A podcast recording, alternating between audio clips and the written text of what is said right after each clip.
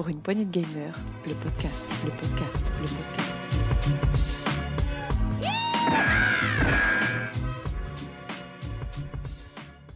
Bonjour et bienvenue pour ce test PPG sur Sifu. Je serai aujourd'hui accompagné de Rolling. Bonjour Rolling. Bonjour Petre Gab. Et moi-même, Gabrant, vous accompagnerai et présenterai aujourd'hui ce test avec Rolling. De Sifu. De Sifu, exactement. Pour commencer, je vous propose d'écouter un extrait et on part ensuite pour le test.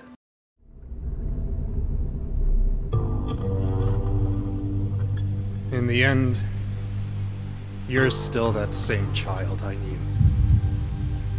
Helpless. Like the night I killed your father. You want revenge?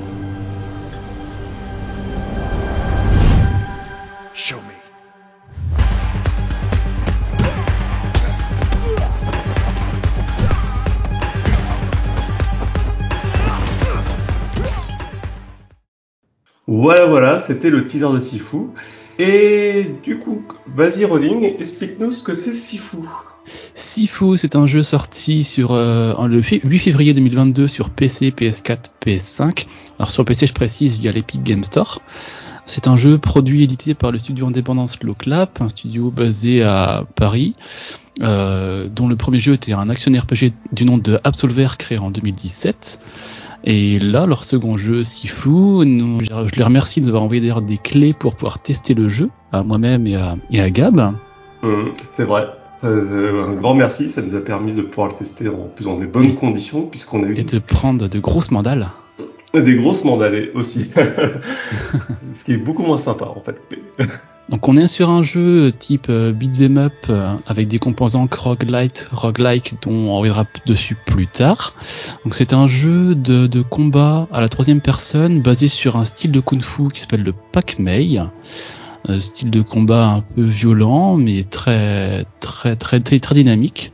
Bien dynamique, on distribue plein de mandales, euh, il y a des dents qui, qui tombent, tout ça, bah, le classique. Euh, pour commencer, on va peut-être commencer par parler du scénario du jeu. Yep. Donc, euh, bah voilà, Sifu, ça nous met euh, dans la peau d'un jeune disciple du, euh, qui, qui pratique du Pac-Mei. Mais au tout début du jeu, en fait, on, on, a pas, on, on joue les antagonistes. On, a, on découvre qu'en fait, euh, ils sont là pour assassiner un, un maître de, de Pac- du Pac-Mei d'ailleurs, qui est le maître du coup de, de notre personnage qui s'appelle Sifu. Et donc, euh, bah, ces antagonistes le tuent, puis ils laissent le jeune Sifu à moitié mort à la fin de cette première phase. Et euh, par euh, le truchement du, du collier magique, euh, nous voilà ressuscités et partis pour euh, nous entraîner les 20 prochaines années afin de se venger. Donc voilà, c'est clairement basé sur une sorte de vengeance au début, ouais. voilà. Et du coup, euh, un peu la Kill Bill où on décide de faire la peau à tous ceux qui ont participé, participé à ce à ce carnage et voilà et se venger en bonne et due. C'est ça. Et euh, au début, ce qu'il faut expliquer aussi, c'est que on, on, s- on voit la scène du, du meurtre de notre maître Sifu. Dans, on est caché, personne ne nous voit au, dé- au début. Hein. Et Oui. euh, après, après c'est là, on se fait, on se fait griller et on se fait tuer aussi. Et c'est là où on va rebondir sur la dynamique du jeu, qui est le, le vieillissement et les, les morts et les, ré- et les résurrections. Donc en fait, on, on commence le jeu à 20 ans. Alors on peut choisir un personnage masculin ou féminin. Euh, J'ai pas fini le jeu, mais je pense pas que ça influence sur l'histoire même du jeu et le déroulement. Alors là, je- C'est essayé que le masculin personnellement, mais euh, a Et moi, priori non. féminin, et moi le féminin, tu vois, Voilà. mette en commun.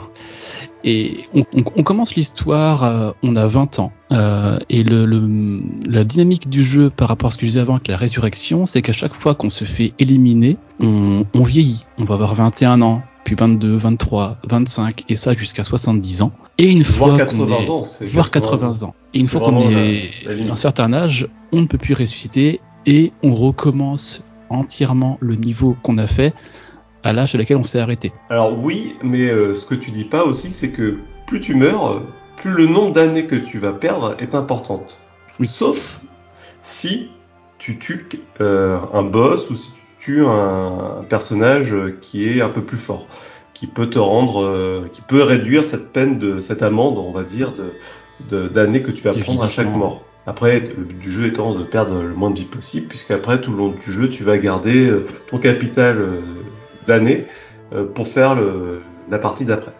Et donc, pour revenir à ce que je disais au début, c'est-à-dire c'est un beat'em up, donc ça vous avez compris. Et après, on a une composante roguelike, roguelite, c'est-à-dire au fur et à mesure qu'on va évoluer. Donc, mis à part l'âge qu'on peut soit garder si on n'est pas éliminé, soit plus ou moins vieillir, on a aussi un arbre de compétences qui se trouve dans le, dans le hub central. Parce qu'on a un hub central au but qui est notre, maison.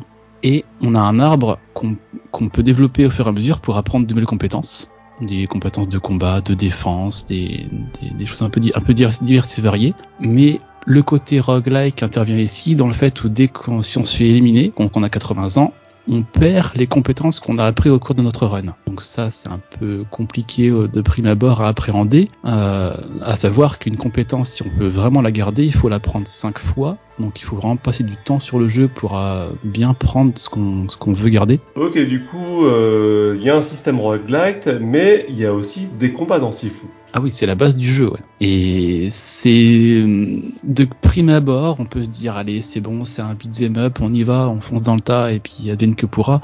Euh, surtout pas. Moi, c'est ce que je fais à mon premier run. J'ai très vite compris qu'il fallait observer. Et après, on a des dynamismes de, de contre et de déviation pour pour le pour les combats. Et il faut clairement prendre son temps, analyser, prioriser les adversaires, parce que des fois, on va se trouver contre deux, trois adversaires, mais des fois contre sept ou huit. Et là, ça devient vraiment compliqué. Donc, faut vraiment euh, être très très vigilant, prendre son temps.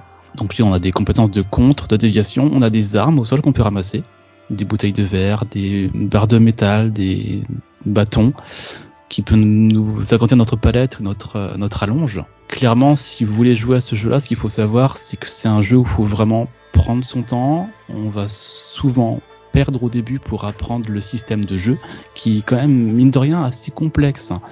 Euh, je sais pas ce que tu auras pensé toi, mais c'est assez complet et il faut vraiment faire attention à tous Alors, nos mouvements. Oui, oui, c'est assez complexe, mais en fait, ce que c'est beaucoup de timing aussi. Ce que tu dis pas, c'est qu'il faut être Mm. euh, très synchronisé avec les mouvements de ses, ses adversaires, un peu comme un jeu de rythme.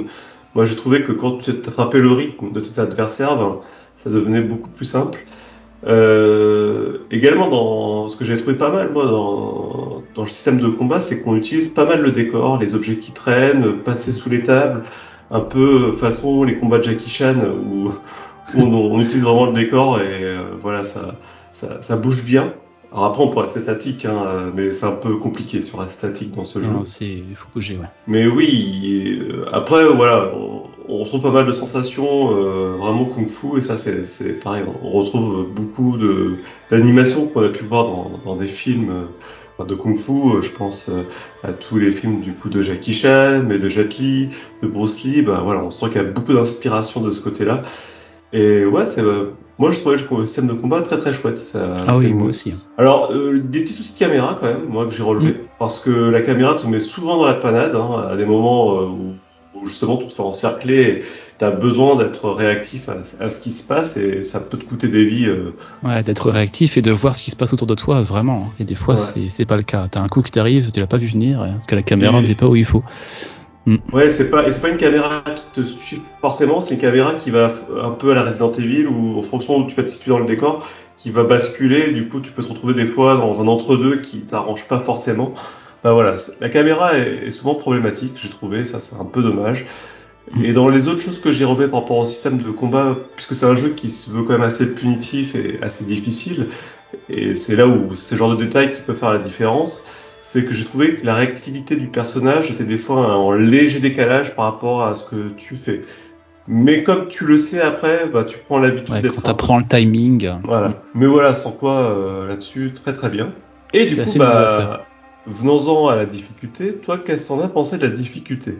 Ben ouais, je, je m'attendais pas à ça. Alors à vrai dire, j'avais pas vu beaucoup ni regardé beaucoup d'images du jeu avant. Je voulais vraiment le découvrir en, en temps réel, sans savoir à quoi m'attendre, enfin, plus ou moins quand même.